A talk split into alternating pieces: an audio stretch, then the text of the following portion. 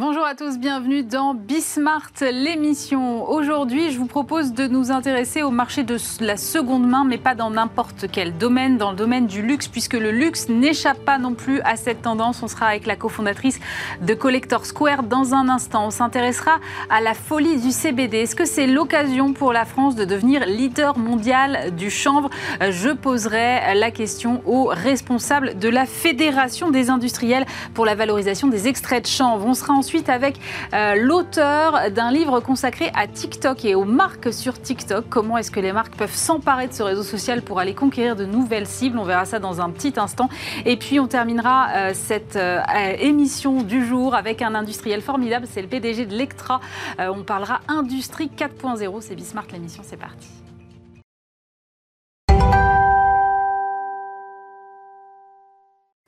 Et pour commencer cette euh, émission, on va parler du marché de luxe d'occasion avec euh, Ozana Orlovski. Bonjour. Bonjour. Vous êtes cofondatrice et directeur général délégué de Collector Square. Alors c'est un site de vente en ligne justement pour les produits de luxe de seconde main, horlogerie, maroquinerie, joaillerie, depuis peu euh, aussi les objets d'art. Et vous êtes leader européen sur ce marché. Pourquoi vous avez choisi de lancer ce site et sur ces verticales-là précisément et pas par exemple sur des vêtements de luxe? Alors, on a choisi de lancer ce site internet parce qu'on a, euh, on a euh, vu euh, avec un peu d'avance le potentiel de ce marché de la seconde main qui aujourd'hui explose, mais qui, il y a 5 ou 6 ans, était encore un peu secret. et on a souhaité développer un modèle pour adresser vraiment le segment haut de gamme de, de ce marché-là, en ciblant ces trois départements, donc maroquinerie, horlogerie, joaillerie, qui sont nos trois départements historiques, je dirais, parce que euh, c'est vraiment euh, sur ces départements qu'il y a euh, l'offre haut de gamme qui correspondait à notre, à notre modèle et à notre cible. Et c'est aussi parce que ce sont des départements sur lesquels il y a des objets qui ont un cycle de vie long. voilà, notre modèle est, vraiment fait pour adresser des objets qui ont ce cycle de vie long, qui sont peu soumis à, l'usure, à la mode, à cette dimension un peu éphémère euh, qui, euh, qui est plus euh, côté mode, côté souliers, etc. nous, on a vraiment voulu se concentrer sur voilà, des montres, des sacs, des bijoux qui ont cette dimension intemporelle, qui en font des pièces d'investissement. Il y a un côté un peu développement durable en fait dans ce que vous me dites, c'est-à-dire que ce, réemploi finalement permet aussi de donner une seconde vie à ces objets qui euh, parfois finissent au fond d'un placard et dont on ne se sert plus. Exactement, il y a une dimension très responsable euh, dans, euh, dans ce, marché de la seconde main et en particulier sur des pièces qui ont ce cycle de vie long parce que en effet on optimise en quelque sorte son, son placard, ce qu'on a et en, en, revendant ce dont on ne se sert plus, ce qu'on n'aime plus, etc. pour acheter euh, souvent autre chose euh, qu'on va utiliser. Mhm. Euh, et aussi dans, dans la démarche d'achat, puisqu'on achète un objet qui n'est qui, qui, pas fabriqué pour son propre usage à soi, mais qui existe et a connu une, une première vie, voire parfois plusieurs même avant. Alors vous le disiez, vos, vos, trois verticales principales, ce sont donc la joaillerie, la maroquinerie et l'horlogerie. Les objets, finalement, c'est venu assez tardivement dans la construction de votre entreprise. Ça date d'il y a à peu près un an. Pourquoi est-ce que vous avez choisi comme ça de vous diversifier finalement? Alors on a choisi de lancer ce département art et collection pour se diversifier et créer un nouvel univers euh, pour aller vers euh, les objets euh, qu'on met chez soi et élargir le champ par rapport à nos trois autres verticales, mm-hmm. comme vous dites, qui concernaient des objets que l'on porte. donc cette, cette idée était avant Covid, je dois dire qu'elle n'était pas du tout motivée par euh, le fait qu'on s'est retrouvé euh, confiné. Euh, mais l'idée, c'était d'aller dans un univers qui avait donc des, d'objets très proches à la fois de, des montres, des sacs, des bijoux, parce que on est au sens large dans l'objet qui allie l'investissement et le plaisir, et dans l'objet au sens large d'accessoires, je dirais, et en même temps dans un champ beaucoup plus vaste où toute l'importance de la curation et de l'expertise à, sa valeur et, et c'est ce qui fait notre force en fait. Et on a voulu voilà, aller encore plus loin dans la curation, la sélection de pièces, l'expertise vers donc, ce champ qui est très très large de, l'art et de la collection. Et finalement, c'est tombé à, un bon moment parce qu'on s'est tous retrouvés confinés chez soi avec la déco d'intérieur en permanence sous les yeux. J'imagine que vous avez dû le ressentir aussi, vous Exactement, c'est tombé à un moment où euh, bah, chacun, euh, on a tous euh, regardé ce qu'on avait autour de soi. souvent aussi, on a eu envie de changer ce qu'on avait autour de soi. Donc c'est tombé à un moment assez opportun. et, c'était le, ça a été l'occasion pour nous de voilà, mettre en lumière ce, développement. Aujourd'hui, c'est encore un, département qui est beaucoup plus petit que, que les trois autres, mais on y croit beaucoup et en tout cas, on le développe depuis un an fortement on a beaucoup parlé évidemment du boom du marché d'occasion ou de seconde main, appelez-le comme vous voulez, mais et aujourd'hui pour le luxe aussi, c'est devenu incontournable selon vous?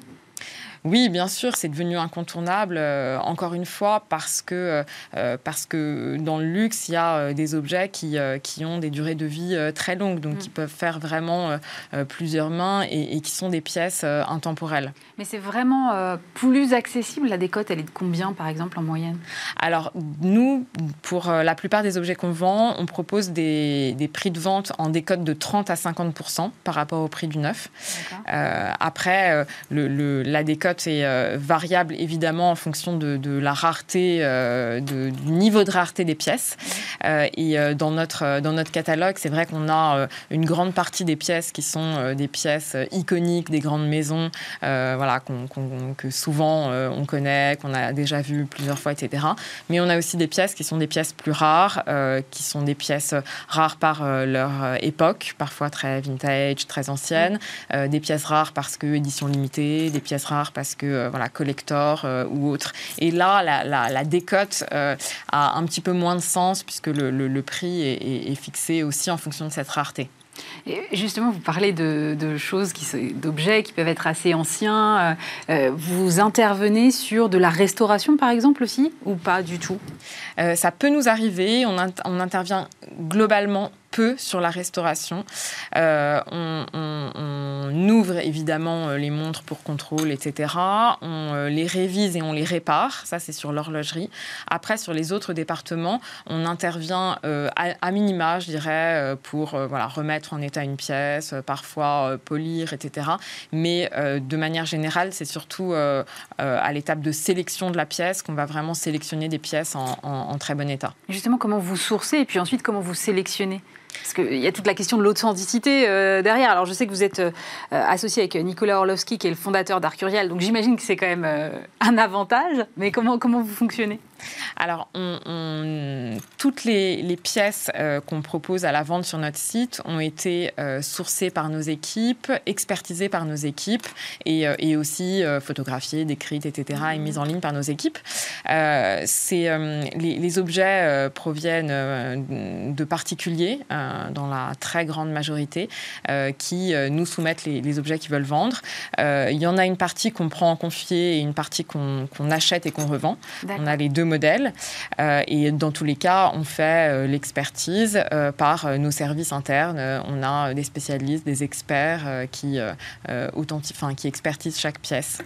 D'accord. Et vous avez aussi, j'ai lu, un, showroom, alors que vous auriez pu être une marque 100% digitale. Pourquoi vous avez fait le choix d'avoir un lieu physique? Alors, on a, euh, d'ailleurs, on a eu depuis le, tout début de, notre activité, on a toujours euh, euh, eu un modèle principalement digital, mais un showroom physique comme le prolongement de, notre site internet. pour nous, c'était important d'avoir un, modèle, d'avoir une mixité dans le modèle et d'avoir une présence physique pour les clients qui le souhaitent. et, et c'était finalement assez simple à mettre en œuvre, justement parce que physiquement, on a les objets, physiquement, les expertise. On n'est pas qu'une plateforme en fait de mise en relation entre un vendeur et un, acheteur. Euh, comme de toute façon euh, le, flux physique est traité par nos équipes de façon humaine, je dirais, c'était assez simple à, mettre en œuvre. Et finalement, c'est même pour les clients qui achètent, enfin qui dont le flux est complètement digital, donc qui achètent en ligne sans du tout entrer en, contact physique avec nous, c'est un, un point qui est très rassurant, je pense. Le panier moyen, c'est quoi euh, chez vous? Notre panier moyen, enfin notre prix unitaire, euh, donc par objet, est euh, de près de 3500 euros. Mhm. et voilà, ce qui, ce qui est vraiment sur Internet et sur le, le marché de la seconde main, un positionnement haut de gamme. Oui, j'imagine, effectivement. Euh, vous avez une base de près de 350 000 euh, clients, euh, j'ai lu, et, et, la, et, en fait, la plupart sont à la fois vendeurs et acheteurs. C'est en fait un cercle assez vertueux. Vous avez une vraie communauté finalement. En effet, on a des clients qui sont vendeurs et acheteurs. On a aussi des clients qui sont que vendeurs, des clients qui sont que acheteurs. Et, et, les choses changent. on a des clients voilà, qui sont que un, un, département. On a des clients qui sont mixtes sur, sur l'ensemble des départements. Mais ce qui est sûr, c'est que euh, la tendance à euh, revendre euh, des pièces se développe énormément. avant, c'est vraiment quand on avait besoin de revendre pour voilà question de place, à l'occasion d'un déménagement, question financière ou mhm. autre qu'on vendait. Aujourd'hui, c'est vraiment dans, le souci qu'on évoquait tout à l'heure de, de, de, rationaliser, d'optimiser et de, voilà d'avoir un, un, comportement responsable et dans son dans son achat, dans sa revente et dans voilà, les pièces qu'on possède. Vous avez des best-sellers. Euh, il y a des best-sellers aussi sur le marché de la seconde main? Bien sûr, c'est alors c'est assez proche des, best-sellers euh, dans des, marques de luxe. Euh, les best-sellers, c'est euh, pour nous vraiment les, modèles iconiques des grandes maisons. donc en, horlogerie, les, modèles iconiques de, montres Rolex, Cartier. en joaillerie, les modèles iconiques chez Cartier, chez, chez Van Cleef. Et en, en, maroquinerie, on citera évidemment Hermès, Vuitton, Chanel vous faites des, ventes euh, thématiques, un peu comme euh, certaines maisons de, vente peuvent le faire. Euh, par exemple, certains créateurs, une semaine dédiée, ou comment est-ce que vous fonctionnez? Exactement, on anime, on, essaye de, mettre en lumière régulièrement des, sélections autour de, thématiques, parce que on a un catalogue, nous, de 15 000 objets, et parfois, certains clients nous disent, voilà, c'est difficile de, même voir les, nouveautés, trouver les choses. Euh, et, c'est vrai que euh, on, est vraiment, euh, on est vraiment motivé par cette logique de, volume et, et, en quelque sorte d'industrialisation mm. d'un de, de, métiers plus, plus anciens du dépôt-vente ou plus largement du commerce. Et ces thématiques et cette animation nous permettent de voilà, mettre en avant des sélections de pièces autour d'une thématique, d'une couleur, d'une époque, d'une, d'un style ou autre. Moi, je, me posais une question euh, pratique, en fait. Comment vous les expédiez après? Parce que j'imagine que ça ne s'expédie pas comme euh, une lettre à la poste, quoi. Euh, c'est des produits qui ont quand même une grande valeur. Comment même plus simplement Parce que pendant le confinement, la poste a, eu quelques perturbations, alors que les transporteurs avec lesquels on ne travaille pas du tout. on, travaille avec des, transporteurs, en l'occurrence DHL, UPS pour la plupart de nos flux. Mmh. Et, et, puis après, on a nos propres systèmes d'assurance euh, et voilà, on expédie les pièces sous 24 heures. Euh, elles quittent euh, nos locaux et elles sont expédiées très rapidement voilà, partout dans le monde. Et justement, vous, envisagez de vous étendre à l'international, parce que vous dites on, peut vous retrouver partout dans le monde? Alors aujourd'hui, euh, de fait, on a une activité euh, mondiale à travers notre site internet et on expédie déjà euh, partout dans le monde. On a une présence physique aujourd'hui concentrée sur, sur la France, sur notre siège qui est, qui est à Paris. et on envisage en effet, enfin en tout cas, l'international est clairement un axe de développement dans les, dans les années à venir pour nous. Euh, on avait même voilà, des projets euh, qui étaient euh, très proches de la concrétisation avant le Covid et qu'on a mis un petit peu entre parenthèses en, attendant voilà, de retrouver une liberté de flux plus grande. et voilà, on va dans les prochains mois clairement les, reprendre. Merci beaucoup, en tout cas, d'avoir été avec nous, Osana euh, Orlovski. Je rappelle que vous êtes cofondatrice et directeur général délégué de Collector Square.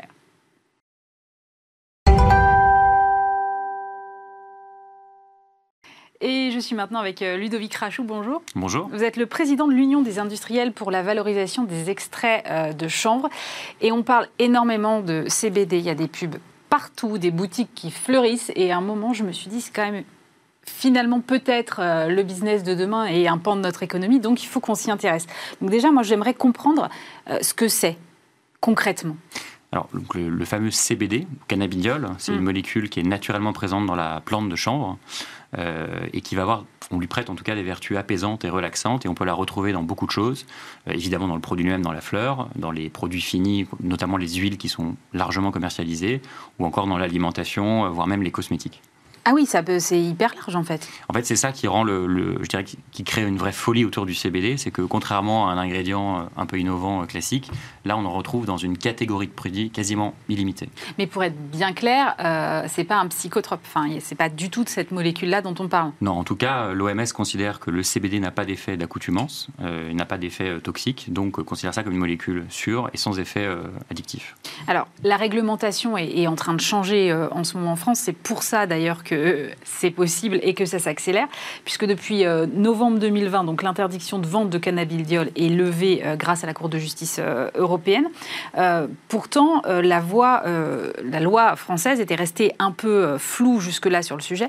où est-ce qu'on en est précisément aujourd'hui ah, donc, Suite à l'arrêt la, dont vous venez de, parler en novembre 2020 au niveau européen, la France a décidé assez normalement de faire évoluer sa réglementation. Mm. donc elle a travaillé sur un nouvel arrêté pour remplacer l'ancienne réglementation L'arrêté a été notifié à la Commission européenne au mois de juillet et devrait rentrer en vigueur d'ici 3 à 6 mois, selon bah, les, délais, on va dire, d'observation de, la, Commission européenne. Alors justement, euh, cet arrêté prévoit l'autorisation de culture, d'importation, d'exportation et d'utilisation industrielle et commerciale euh, du chanvre étendue sous certaines conditions à toutes les parties de la plante de chanvre. Qu'est-ce que ça change pour l'industrie que vous représentez aujourd'hui? Alors, Aujourd'hui, déjà, il faut penser aux, agriculteurs. On a à peu près 2000 agriculteurs qui font déjà du chanvre depuis des dizaines d'années en France. On est le premier producteur européen. Et ces agriculteurs, jusqu'à présent, ils n'avaient pas le droit de toucher à la fleur de chanvre. Demain, avec la nouvelle réglementation, ils vont pouvoir le faire uniquement a priori pour les activités d'extraction, donc pour en sortir le fameux CBD par exemple de la fleur. Et dans la réglementation qui était annoncée pour l'instant, c'est encore en discussion à la Commission européenne, euh, en tout cas la France a choisi euh, d'interdire toutes les fleurs brutes à fumer. Euh, et donc ça, ça reste dans les discussions à la Commission européenne actuellement. D'accord. Donc aujourd'hui, quand vous dites qu'il y a 2000 agriculteurs qui font du chanvre, j'imagine que c'est principalement pour l'industrie textile? Alors, c'est en fait pas forcément pour l'industrie textile, c'est pour l'industrie l'industrie papetière, pour faire des papiers spéciaux. Ah oui, vous avez notamment le, typiquement le, canson qui peut être fait à base de chanvre. Vous avez pas mal de, ah de débouchés, ouais, de débouchés dans la construction, le béton de chanvre. Le village olympique 2024 euh, euh, va être construit avec du béton de chanvre notamment. C'est un excellent isolant. On en retrouve dans les panneaux de bord des, voitures. C'est beaucoup plus léger et très résistant. Donc le chanvre en fait a un nombre de débouchés incroyable. La graine utilisée en alimentation. Euh, et en fait, ce qui rend la, plante assez unique, c'est qu'il faut se servir de plus, des, plusieurs parties de la plante euh, afin d'avoir un, bon ratio économique, en tout cas un, bon retour sur investissement. Et demain, la fleur va permettre aux agriculteurs d'avoir ben, des nouveaux débouchés et potentiellement très valorisés. Alors, c'est intéressant, mais que représente aujourd'hui la, filière? Parce que quand j'entends tout ce que vous me dites et le nombre d'applications, c'est hyper large. Il y a combien d'acteurs dans cette filière? Vous avez aujourd'hui donc à peu près 2000 agriculteurs qui sont regroupés dans ce qu'on appelle généralement des, chanvrières, qui vont être en fait le, qui vont servir vraiment à la récolte et au traitement, la première transformation de la plante, le défibrage notamment. Euh, mais après, en, termes de débouchés, pendant longtemps le papier a été le seul et l'unique débouché, et aujourd'hui en fait plein de nouvelles applications dans le bâtiment, l'alimentation, la cosmétique sont en train de se développer. Et demain, avec la fleur, on va pouvoir aussi développer l'activité des, bah, des extraits. Donc on parle aujourd'hui du CBD, mais il y en a en fait une, flopée d'autres qui sont tout aussi intéressants, et aussi les terpènes qui sont plutôt des, des, des outils aromatiques. Euh, et donc il y a énormément de débouchés sur, euh, sur le chanvre potentiel. Ça veut dire quoi quand vous dites euh, que c'est aromatique? En fait, les terpènes, c'est ce qui va donner la senteur notamment. et vous retrouvez des terpènes pas que dans le cannabis, mais il y en a beaucoup dans les, dans les variétés de cannabis. et donc on peut faire des parfums à base de terpènes, par exemple. Ah oui, donc le champ des possibles est, assez grand en fait. Le, chanvre des possibles. c'est ça en fait. Euh, je lisais que vous disiez que si euh, les surfaces revenaient à leur niveau, euh, les surfaces cultivées revenaient à leur niveau du 19e siècle en France, on pourrait créer 15 000 emplois, mais c'est considérable c'est considérable. En fait, ce qu'il ce qu'il faut voir avec la filière du chanvre, c'est qu'on est en train de redécouvrir cette plante qui a été pour des raisons parfois obscures, un peu oubliées ou mises de côté pendant des années à cause de sa ressemblance, ou en tout cas avec son cousin, le, cannabis qui contient beaucoup de THC. Et donc on retrouve toutes les applications. Euh, par exemple, avant, on avait des filatures de chanvre en France qui ont complètement disparu. Demain, on pourrait réimaginer des vêtements en chanvre. Levis a d'ailleurs lancé une gamme de jeans en chanvre. Donc on sent que ça, ça, revient sur le devant de la scène, et aussi parce qu'on recommence à penser consommation locale, consommation plus responsable. Et le chanvre est une plante incroyable qui ne nécessite pas d'eau, pas d'engrais, pas de phytosanitaire. Donc c'est et qui capte du CO2. Donc il y a une, plante qui répond vraiment à tous les enjeux de demain. Alors comment ça se fait que c'est pas plus cultivé en France? Parce qu'il y a une réglementation trop dure, parce que le rendement n'est pas bon? Quel est le... Alors, je pense qu'il y, a plusieurs, il y a plusieurs raisons de l'expliquer. D'abord, il y avait vraiment un, blocage euh, au niveau mondial sur le cannabis. On l'a, on l'a associé uniquement à la partie stupéfiant. Donc, c'est aussi le besoin de faire évoluer les mentalités, mm-hmm. de travailler sur les, débouchés. Euh, et ce qu'on voit avec les nouvelles applications qui peuvent être très valorisées, c'est qu'on retrouve justement de l'intérêt pour les agriculteurs au niveau économique. Je pense notamment aux fameux extraits de chanvre. Et on voit que ce marché se développe énormément. Vous l'avez vu, vous, en avez parlé mm. aussi. Les boutiques qui ouvrent. Il y en a partout. Voilà, la, grande distribution s'y met, les pharmacies s'y mettent. Il y a, comme vous le savez aussi, un, salon du CBD qui va se tenir mm. prochainement euh, et qui va rassembler les professionnels. Donc on voit que c'est un, secteur qui se structure.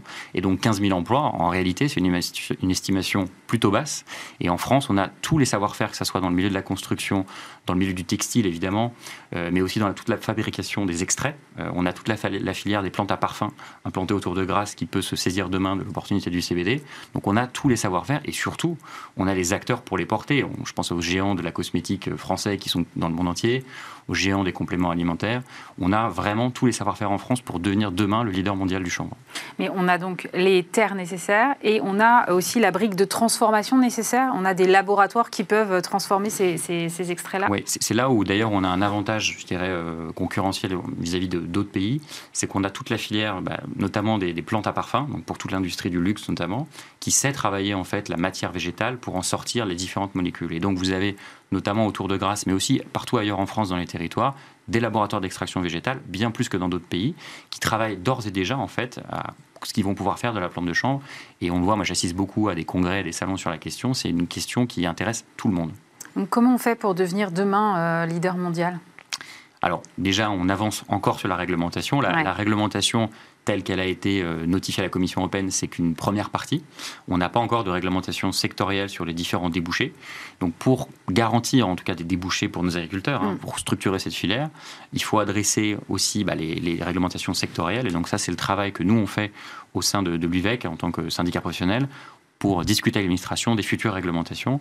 Et c'est en structurant la filière et en ayant un cadre sûr pour les entreprises pour qu'elles puissent investir et créer des emplois qu'on arrivera à développer cette filière. Ça veut dire quoi? Ça veut dire définir des normes précises en fonction de chaque utilisation? Exactement, c'est définir des règles euh, pour tout le monde. Et ce sont ces règles aussi qui permettront de sortir du flou euh, et je dirais de sa confusion avec le cannabis euh, stupéfiant et aussi de rendre bah, les investissements plus sereins, d'avoir des soutiens publics également. Aujourd'hui, quand vous êtes un, je dirais un entrepreneur dans le CBD, vous voulez lancer une marque de cosmétiques à base de CBD, vous allez avoir trois banques sur quatre qui vont vous refuser un compte. Donc on est encore dans, cette, dans, une, logique d'amalgame avec le cannabis. Et je pense qu'il faut vraiment faire évoluer les mentalités. Et ça, la réglementation permettra de le faire. Trois banques sur quatre, ça me paraît énorme. Au moins.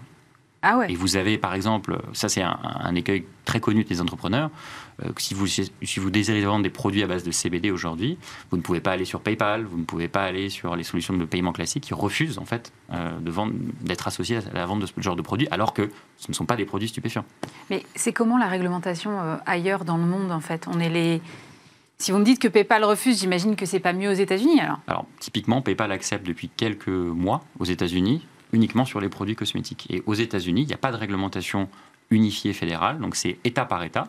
Donc, ce qui fait qu'aux États-Unis, c'est encore le marché est déjà assez conséquent, à hein, plusieurs milliards de dollars, mais c'est pas encore constitué au niveau fédéral, c'est vraiment des inter-États, euh, intra-États, pardon. Euh, et donc on, voit des marques et, des, des, entreprises qui commencent à se dégager, mais vraiment au niveau local. Mais ce que vous êtes en train de me dire, en fait, c'est qu'on a une vraie carte à jouer. Pour le coup, si pour une fois sur la réglementation, on est en avance euh, par rapport au reste du monde, on peut peut-être. Euh, je ne dirais pas qu'on est non plus en, avance, mais en tout cas, on a pris le sujet euh, suite à l'arrêt de la Cour de justice de l'Union européenne. Donc, profitons-en. On a le savoir-faire en France, on a, des, on, a, on a 2000 agriculteurs et même des nouveaux agriculteurs qui se lancent sur le, sur, sur le CBD, qui connaissent la plante. Donc il faut en profiter et faire en sorte que demain, d'ici un ou deux ans, on ait un marché qui soit constitué avec des règles claires pour tout le monde. Et ce qu'on voit d'ailleurs, c'est qu'au sein même de l'Europe, des filières de chanvre sont en train de se constituer dans les pays de l'Est notamment, qui vont demain venir concurrencer euh, nos chanvrières françaises. Donc on a un vrai besoin d'agir maintenant, sinon on perdra cette, opportunité de devenir un leader. Vous avez des agriculteurs là qui, depuis le changement de de réglementation commence à venir voir en disant bon comment est-ce qu'on peut, s'y mettre? Complètement. Alors ça c'est on a évidemment les acteurs traditionnels hein, qui font du chanvre depuis des dizaines d'années, mais on a aussi des nouveaux des agriculteurs qui souhaitent s'investir sur le marché du, du chanvre. Euh, on en a dans toute la France euh, et parce que comme on n'est pas forcément limité par les problématiques de défibrage autour euh, autour de l'utilisation classique du chanvre, on a des nouveaux usages et des nouvelles modes de cultivation qui peuvent se développer et on a pas mal d'agriculteurs qui viennent nous contacter. J'étais encore sur un salon agricole cette semaine. On a énormément de on a eu plus d'une heure de questions pour une conférence de, 40 minutes. On sent que c'est un sujet vraiment qui intéresse énormément d'agriculteurs. Et ça peut être cultivable n'importe où sur le sol français? A priori, oui, il n'y a pas forcément de, contre-indication. Euh, il y a de toute manière une liste de catalogues, de, variétés qui sont inscrites au catalogue, qui sont autorisées. Donc c'est assez, euh, assez organisé. Il y a quelques contraintes, je dirais, de, sécurisation, euh, mais il n'y a rien d'insurmontable. Bah, Aujourd'hui, typiquement, on encourage en tout cas les, les agriculteurs qui font du chanvre à déclarer euh, en préfecture, en mairie, euh, en tout cas à déclarer les surfaces qu'ils font, euh, ne serait-ce que pour éviter parfois des petits malins qui confondent ça avec du cannabis qui viennent arracher les plants. ça, c'est un point important. Ça se voit régulièrement, apparemment. Et, puis, et puis, comme on fait quelque chose, voilà, c'est une activité agricole classique, bah, on n'a pas à le cacher, donc autant le mettre en avant. et c'est ce qu'on encourage en tout cas les agriculteurs à faire. Et vous avez une idée du poids des retombées économiques que ça pourrait alors nous, on a, on a conduit avec d'autres organisations professionnelles euh, sectorielles dans la cosmétique, euh, l'interprofession du chanvre, euh, les compléments alimentaires, on a fait une étude chiffrée pour estimer le marché. on estime que le marché du CBD, ça pourrait être dès, je dirais, une année pleine d'évolution réglementaire, autour de 700 millions d'euros. ça, c'est le, chiffre d'affaires des produits vendus en France. Et on estime surtout qu'avec des, des, acteurs internationaux dans la cosmétique notamment, on pourrait être une filière très exportatrice donc ce qu'on attend, c'est la réglementation ferme et définitive. La réglementation ferme et définitive, sectorielle, avec des règles du jeu qui soient claires pour tout le monde. Merci beaucoup Ludovic Rachou. Je rappelle que vous êtes donc président de l'Union des industriels pour la valorisation des extraits de chanvre. Merci.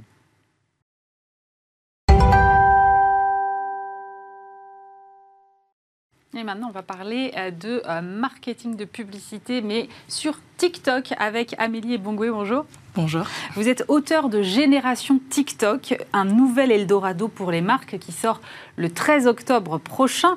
Alors, TikTok, c'est 800 millions d'utilisateurs actifs par mois dans le monde, principalement euh, des très jeunes. Quelle audience est-ce que ce réseau social a aujourd'hui en France? Alors aujourd'hui, c'est un réseau social qui explose hein, de part et d'autre au-delà de la France. En France, aujourd'hui, on compte près de 11 millions euh, d'utilisateurs actifs hein, qui passent en moyenne 40 minutes par jour sur l'application. Donc ça en fait euh, une application euh, populaire de par l'usage que les audiences peuvent avoir dessus. Mais 40 minutes, c'est très long pour un réseau social. J'imagine que sur les autres, on ne passe pas autant de temps, non? On passe du temps, peut-être un peu moins, c'est vrai, quand on regarde des plateformes comme Twitter ou encore LinkedIn. c'est vrai qu'aujourd'hui, TikTok a vraiment dépasser euh, l'usage et le temps passé euh, par rapport à ses concurrents euh, qui sont de, présents depuis plusieurs années maintenant. Mais c'est une cible très très jeune et, c'est bien pour ça, j'imagine, que les marques s'y intéressent. C'est une, cible qu'elles ont du mal à aller chercher aujourd'hui. C'est une cible qui est très euh, en fait, qui aime le contenu authentique, qui aime le contenu frais et qui est surtout fraîche de nouveautés. Donc euh, c'est vraiment une application où aujourd'hui euh, la création et la créativité euh, a sa place plus que jamais. Alors vous dites c'est un nouvel Eldorado pour les, marques. pour les marques. Ça veut dire que vous considérez que c'est incontournable aujourd'hui pour les marques d'aller sur ce réseau social-là? Ah oui, aujourd'hui on ne peut pas faire l'impasse sur TikTok. C'est vraiment une, une, application qui a dépassé euh, le stade de la simple plateforme sociale, puisqu'aujourd'hui c'est vraiment devenu un, phénomène de société. Hein. On voit bien que les politiques euh, s'y attellent et sont présents sur le réseau social pour euh, créer du contenu quasiment tous les jours euh, pour ne citer quelques exemples, hein, on a le président hein, Emmanuel Macron qui a ouvert son compte euh, TikTok il y a un an maintenant, mais on voit aussi d'autres personnalités publiques qui sont présentes sur euh, le réseau social. du point de vue d'une marque, l'audience reste quand même assez faible par rapport à d'autres réseaux comme par exemple Twitter. Il y a très peu d'annonceurs pour l'instant qui sont sur TikTok. Alors, il y a quelques annonceurs qui ont quand même euh, pris euh, le, pas et se sont donné euh, les chances de créer du contenu sur, mm. sur TikTok. maintenant, ce n'est pas généralisé à tous les secteurs. en revanche, on retrouve certaines marques qui ont déjà créé et établi une ligne éditoriale sur TikTok pour pouvoir développer du contenu et toucher une audience plus jeune, certes. Donc ça veut dire qu'il faut, pour être sur TikTok, avoir des affinités avec cette cible. Ça peut pas être une marque euh, qui s'adresse à des euh, quadras, quinquas. Il faut que ce soit une marque qui vraiment s'adresse à des jeunes. C'est une marque qui a un message euh, qui s'adresse prioritairement à une, audience très très jeune, oui, en effet. Comment on fait ses débuts sur TikTok quand on est une marque? Comment on fait ses débuts sur TikTok eh ben, On crée du contenu euh, tout en testant euh, les fonctionnalités qui sont disponibles sur le réseau social. On a accès à un catalogue de filtres, on a plusieurs fonctionnalités qui nous permettent d'éditer notre contenu euh, nous-mêmes sur le réseau social. Et en fait, on a la chance d'avoir une plateforme où tout est inclus directement sur l'application sans avoir à aller télécharger des applications tierces pour venir créer du contenu euh, sur euh, TikTok. Est-ce qu'il faut obligatoirement passer par un influenceur? Alors non, c'est pas euh, la clé de succès hein, pour avoir un impact sur TikTok et même au-delà. En revanche, c'est vrai que les influenceurs ont vraiment pris le contrôle de l'application et nourrissent au quotidien cette plateforme qui connaît un franc succès euh, à l'échelle du monde. Oui. Donc on est plus efficace avec un influenceur quand même On est quand même beaucoup plus efficace avec un influenceur euh, et c'est le cas de beaucoup de marques hein, qui ont vu euh, les effets et les retombées derrière après avoir initié une campagne sur TikTok. Mais ça veut dire que ça nécessite quand même des investissements, parce qu'il y a les chiffres là, de, rémunération des influenceurs qui, moi, m'ont fait euh, halluciner. Moins de 5000 followers, on perçoit en moyenne 153 euros par vidéo. Bon, admettons. Mais alors, dès qu'on a un million de followers, déjà, je ne sais même pas comment c'est possible, on a 2250 euros perçus. Et si on a plus de 5 millions d'abonnés, 3700 euros par vidéo. Bon, après, tout est variable, encore une fois, en fonction de la taille euh, de, de l'influenceur et puis euh, des critères à poser avec la marque sur le contrat euh, qui est, mis en place.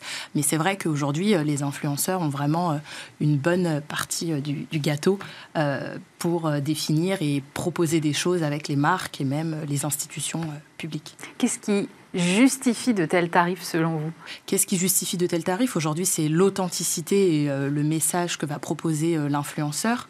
on a aussi accès à la qualité du contenu que celui-ci va délivrer et finalement l'audience et le rayonnement de l'influenceur euh, à l'échelle du monde euh, pour avoir un impact considérable et bien évidemment générer des ventes euh, pour la marque ou le service. C'est quoi le temps moyen d'une vidéo sur, sur TikTok? Alors aujourd'hui, on a un temps qui est passé de 15 secondes à une minute. Et puis récemment, TikTok a décidé d'allonger le temps de ces vidéos à 3 minutes.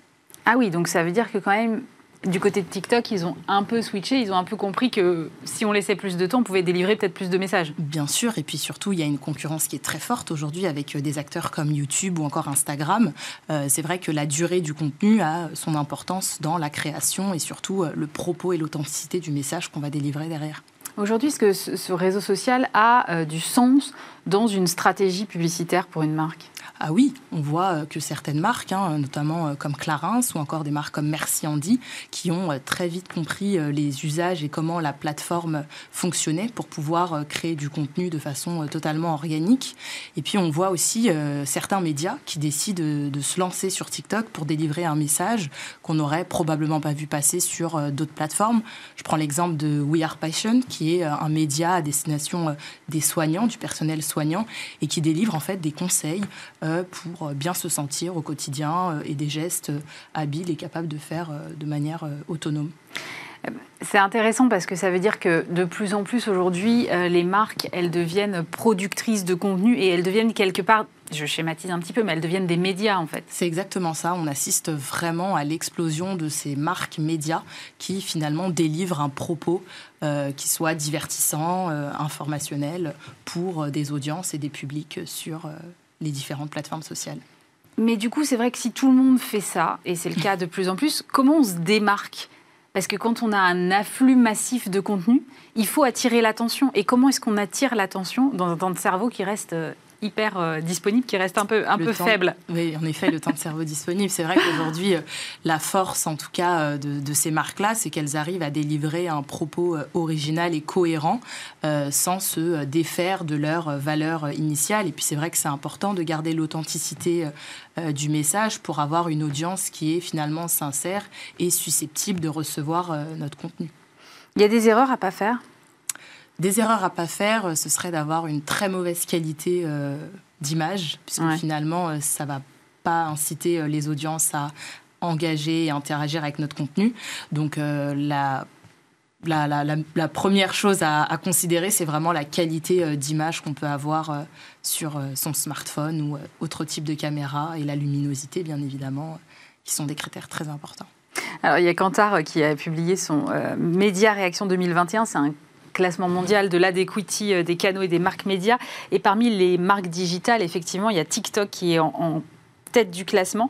Euh, c'est la première plateforme digitale sur le marché américain. Elle se classe première ou deuxième mondiale dans 9 des 22 pays euh, où elle a été mesurée.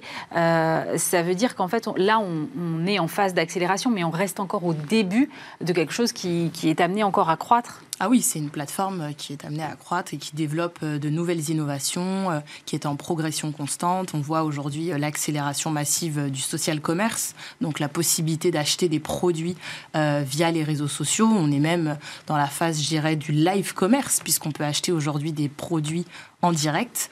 Donc c'est vraiment des choses qui euh, ont progressivement évolué hein, suite à la crise sanitaire aussi, et donc des alternatives euh, possibles pour les marques, mais aussi pour euh, les consommateurs. Et justement sur le live commerce et le social commerce, ça manque encore un peu sur euh, TikTok. On n'a pas encore complètement toutes ces fonctionnalités commerciales qu'on peut retrouver par exemple sur Insta. C'est vrai. Aujourd'hui, on n'a pas euh, la panoplie hein, de fonctionnalités sur lesquelles on peut innover et directement euh, acheter sur TikTok, mais ça arrive progressivement et ça va aussi dans le sens des petites entreprises pour pouvoir développer son image de marque et, et vendre davantage de produits à sa communauté sur la plateforme sociale. Alors, c'est une cible, on l'a dit, qui est très très jeune.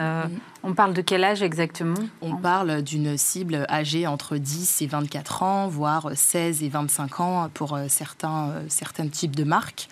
Et puis on se rend compte que finalement c'est une cible qui consomme énormément sur mobile et davantage euh, sur ce type de contenu, qui plus est vidéo, puisqu'on a la possibilité de voir le contenu et le produit dans toutes ses formes. Donc c'est assez intéressant pour ce type de public-là. Mais c'est vrai qu'évidemment, on, comprend bien que c'est important pour, euh, pour les marques euh, d'aller les chercher. Et en même temps, c'est pas forcément elles, en tout cas pour les 10-16 ou 10-18 ans, qui ont directement euh, la carte bleue pour aller ensuite acheter. Donc, quoique. quoique. mais, mais donc, donc pourquoi c'est important d'aller les chercher euh, au berceau? C'est pour la communauté future C'est pour influencer les parents? C'est pas forcément pour influencer les parents, mais c'est aussi une clientèle et une communauté qui a du pouvoir d'achat, qui a des goûts et qui euh, veut s'exprimer sur euh, différentes thématiques, qui vient aussi pour s'inspirer, pour s'éduquer. On a de plus en plus de comptes qui viennent éduquer les communautés. on transgresse hein, vers un modèle d'éductainment, donc on divertit les audiences tout en les éduquant. Et c'est vraiment quelque chose que TikTok tend à faire aussi avec euh, ses propres contenus, puisque TikTok hein, a son propre compte et développe aussi euh, différents contenus en partenariat avec euh, des organismes publics ou même en son nom propre en fait sur la plateforme. Est-ce qu'il faut événementialiser ces actions sur, sur TikTok? Je pense à un cas, je crois que c'est La Redoute qui avait fait un TikTok mhm. challenge pour trouver ses futurs mannequins pour sa future collection. Est-ce qu'il faut comme ça défier un peu la communauté pour avoir davantage d'interaction Bien sûr, et puis le challenge est une forme aussi euh, d'interaction avec son audience, puisqu'il existe différentes formes de challenge. On a à la fois le challenge officiel, qui est donc proposé par les équipes éditoriales de TikTok pour euh, rentrer en conversation avec les audiences. On a le challenge sponsorisé qui permet donc à toutes les marques aujourd'hui de sponsoriser un hashtag pour venir créer de la conversation et rentrer euh, en considération dans le quotidien de ces audiences.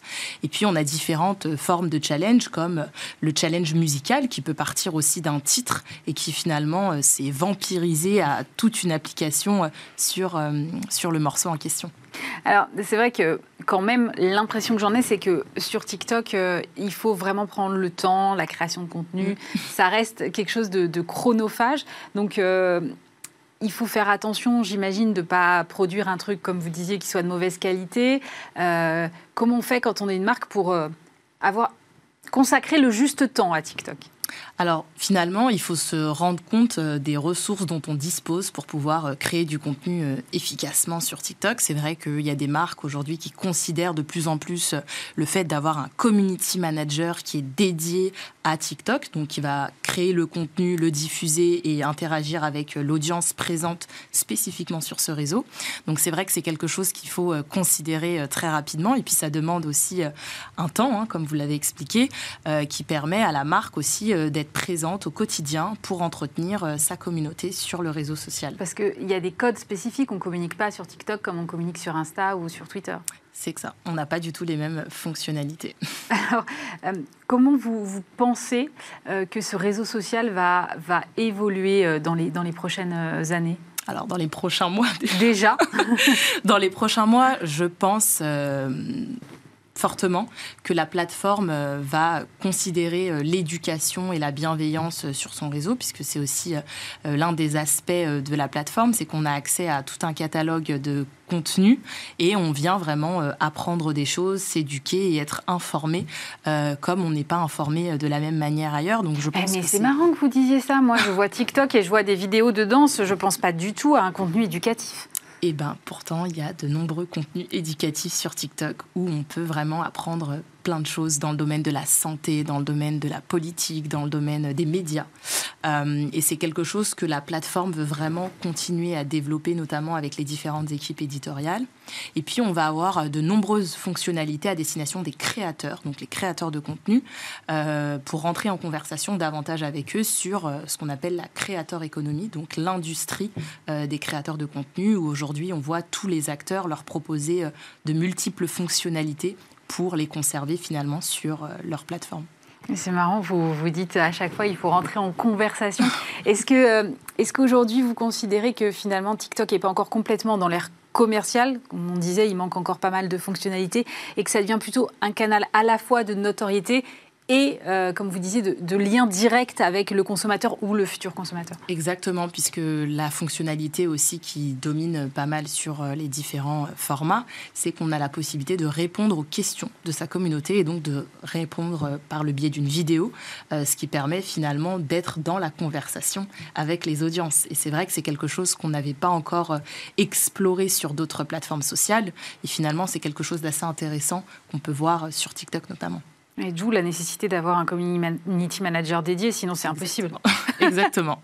Merci beaucoup Amélie Monguet. Je rappelle votre livre Génération TikTok, un nouvel Eldorado pour les marques. Ça sort le 13 octobre. Merci d'avoir été avec nous.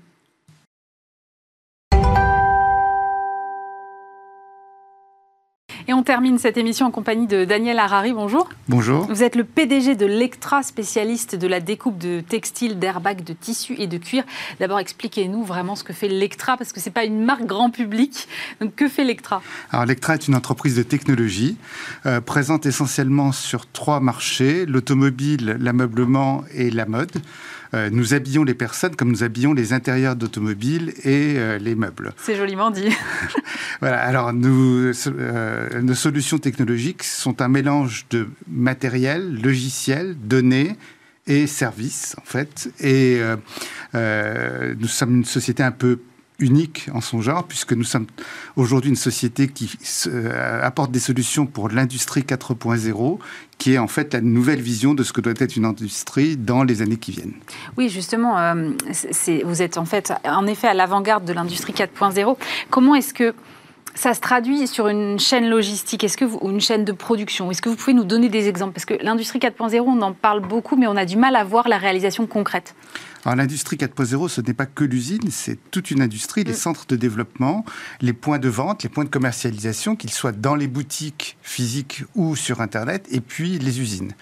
Et en fait, ça consiste à avoir une connexion euh, logique entre les points de vente, les points de développement et les usines et avoir des, usines intelligentes qui sont capables de recueillir ces données, de les traiter, de prendre des décisions euh, avec des outils qui sont euh, des, liés à l'intelligence artificielle, bien sûr, à toutes les notions de big data, ce qu'on appelle des données floues sur les consommateurs, sur les produits.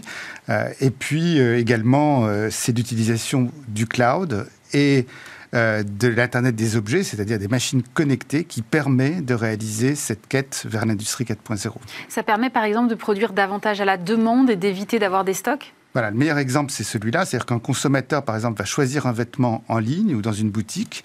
Euh, le vêtement va, va être conçu pour être adapté à ses mesures, adapté à ses options. Il peut choisir, par exemple, son type de col, son type de, de bouton, de, euh, de manche.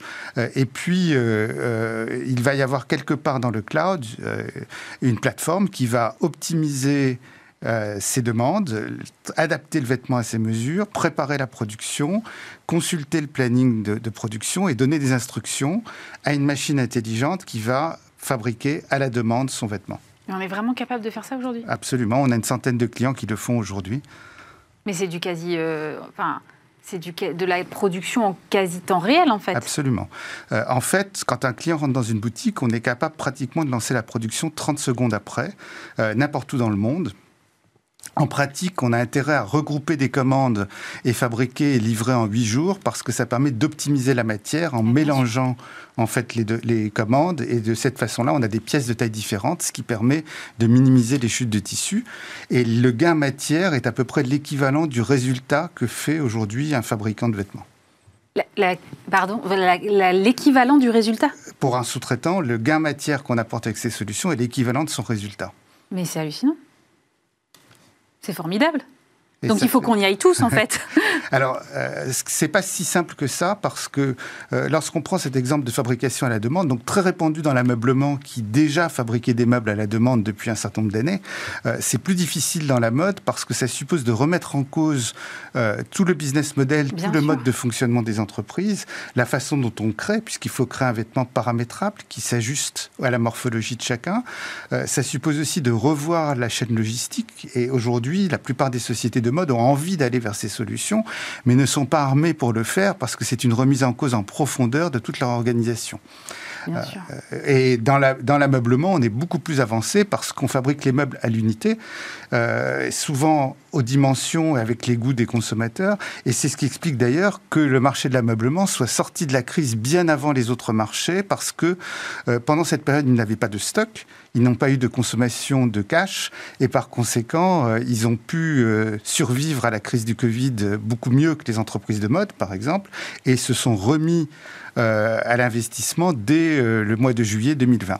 Et, comment ça se traduit euh, dans l'automobile? Parce que c'est un secteur où vous êtes aussi présent. Là aussi, j'imagine que c'est plus compliqué que dans l'ameublement c'est plus compliqué parce qu'en fait, les process de fabrication dans l'automobile sont très avancés euh, et que changer ce mode de production suppose de remettre en cause une solution qui fonctionne déjà bien. Mm. Et d'une manière générale, le monde de l'automobile préfère améliorer les process existants que d'être en rupture.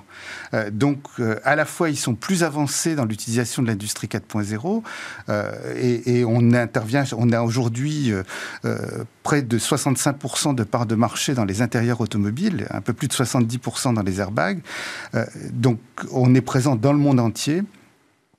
Et euh, nos clients sont euh, très avancés dans leur process, utilisent toutes les méthodes de ligne de, fabrication, on va dire en flux tendu, mais passer en une fabrication à la demande suppose de faire des ruptures complètes dans leur mode de fabrication et ils ne sont pas prêts à faire ça aujourd'hui. Ça veut dire aussi que ça allonge les délais de livraison quelque part Dans un cadre où le consommateur est quand même habitué à avoir à peu près tout tout de suite non, en fait, euh, on est capable de livrer. Alors, euh, notre client le plus avancé, qui est un Allemand qui, qui, fabrique en Pologne, est capable de livrer un meuble en 24 heures après la commande en le faisant complètement à la demande. Euh, la chaîne entière prend 8 heures. Donc on voit qu'on n'est pas du tout dans des choses très compliquées. On pourrait faire la même chose dans l'automobile. D'ailleurs, des, tanneurs euh, qui fabriquent des, sièges en cuir en fait pour des voitures de luxe le font aujourd'hui en 48 heures. Euh, donc on est capable de faire des intérieurs à la demande, customisés, dans des délais très courts. Est-ce que ça permet aussi une certaine relocalisation? C'est quelque chose dont on a beaucoup parlé. Il faut réindustrialiser la France, réindustrialiser la France. Il faut relocaliser. Est-ce que ces solutions-là, qui nécessitent peut-être moins de stock, donc réduisent forcément un peu les coûts aussi, permettent de relocaliser une partie des productions Alors absolument. Euh, peut-être que le principal avantage de la fabrication à la demande, c'est le fait que les besoins en matière de trésorerie euh, sont très différents. En général, on génère de la trésorerie positive parce qu'on est payé par le consommateur avant de fabriquer.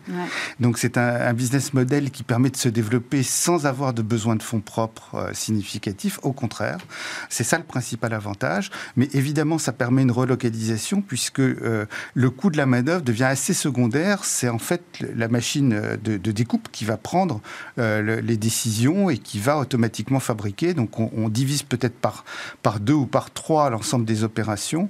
Euh, donc c'est beaucoup moins consommateur de main-d'œuvre. Ça se, euh, présente bien pour pouvoir fabriquer à proximité, mais cela suppose qu'il y ait la main-d'œuvre qualifiée. Et dans beaucoup de pays, la France en particulier, on a perdu beaucoup de main-d'œuvre qualifiée. Est-ce que euh, le lancement euh, d'une filière de solutions pour l'industrie du futur euh, qui a été acté en avril dernier et notamment par le Comité national de l'industrie est une bonne nouvelle pour qu'on puisse accélérer dans cette industrie 4.0 Certainement. Et en fait, beaucoup d'entreprises y réfléchissent. Beaucoup font des, des tests, même des tests à petite dimension. il faudrait aller plus vite. Et en fait, les technologies existent. Nous les avons mises sur le marché en 2018.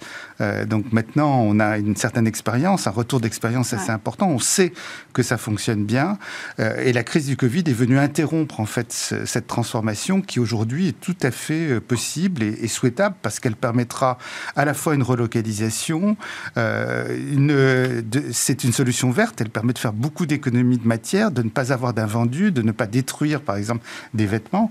elle a tous les avantages par rapport aux, aux solutions qui sont recherchées aujourd'hui par les industriels, mais elle suppose un certain courage euh, pour transformer l'entreprise. Ça veut dire que les que les industries aujourd'hui sont en train de devenir des, des entreprises tech. Vous-même, quand vous êtes arrivé, vous m'avez dit je suis une entreprise de solutions technologiques. Oui. Absolument. Et en fait, le, euh, le, la solution pour demain, pour, pour aller vers l'industrie 4.0, alors on estime que l'industrie 4.0, on commencera à voir les premiers effets en 2030. C'est une quête. Ce n'est pas encore aujourd'hui une réalité à 100%. Mm-hmm. Il s'agit de progresser. Il y a différentes étapes. Petit à petit, euh, euh, on va donner des instructions à des robots intelligents. Ensuite, ils vont décider eux-mêmes d'un certain nombre de choses. Et ensuite, le système est capable de planifier complètement le fonctionnement d'une usine. donc, on voit que on peut y aller par étapes. Et euh, euh, pour ça, évidemment, les technologies les plus importantes, les plus difficiles à maîtriser sont autour de la donnée, parce que toutes ces données sont floues, elles ne sont pas structurées, les, informations ne, peuvent pas se lire facilement, et cela suppose aussi beaucoup d'intelligence artificielle. Euh, par exemple, quand on parlait des solutions à la demande, on va avoir des algorithmes qui vont optimiser la matière, par exemple, en décidant à quel moment il faut fabriquer en fonction des commandes qui sont en cours, euh, en décidant aussi, par exemple, que si on veut livrer en 8 jours, on impose de passer en fabrication quoi qu'il se passe avant 8 jours, et en fonction de ce qu'on recherche à faire, on va appliquer des algorithmes différents pour permettre d'optimiser la production. Vous avez pris ce virage du digital et de la technologie à quel moment? Alors, on a pris ce virage du digital très tôt, parce qu'en fait, le digital est un prérequis en fait, à l'industrie 4.0. Tant qu'on n'a pas digitalisé les process, ça ne sert à rien. On ne peut pas aller plus loin. Absolument. Euh, nous l'avons pris très tôt. Ça a été notre métier pratiquement depuis le début des années 90. Ah euh, et on a accéléré en 2015, euh, où on a décidé que notre stratégie serait basée sur l'industrie 4.0. On a fait de la recherche et du développement sans faire de publicité autour de 2015 à 2017. Et en 2017, on a annoncé notre stratégie et lancé nos premières solutions. donc aujourd'hui, on a, on a, vraiment une avance euh, sur beaucoup d'entreprises dans le monde. On est numéro un mondial.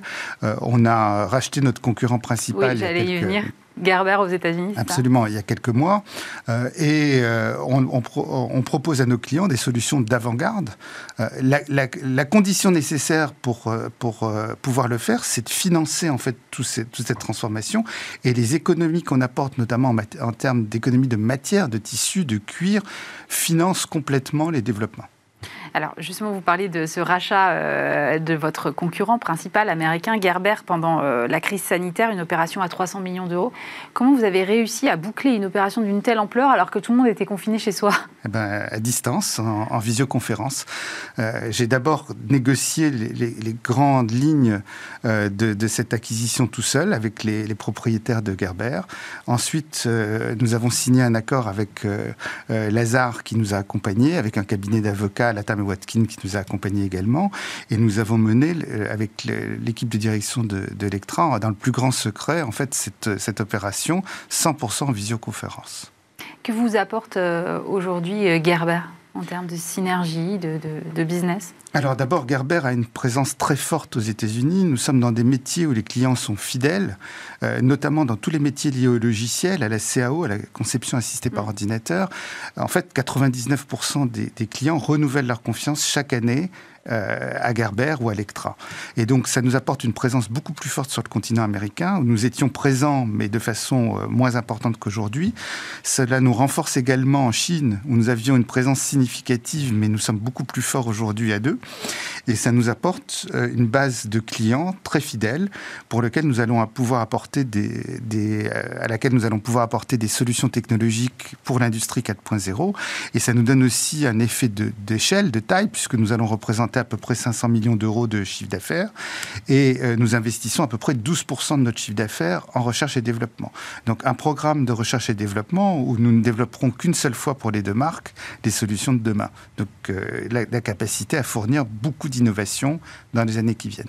Alors vous ne vous êtes pas arrêté là puisque je crois qu'il y a encore euh, quelques semaines seulement vous avez racheté un groupe roumain innovant dans le secteur de la mode. Pourquoi vous avez cette stratégie comme ça de croissance externe? Vous dites qu'il faut tout prendre sur le marché pour, pour qu'on puisse être les seuls C'est quoi la stratégie? Euh, Alors, Nous n'avons pas qu'une stratégie de développement externe, euh, mais en fait, euh, pour être, pour être présent dans l'industrie 4.0, il faut pouvoir développer un certain nombre de technologies, de, de process. Que nous n'avons pas forcément en interne.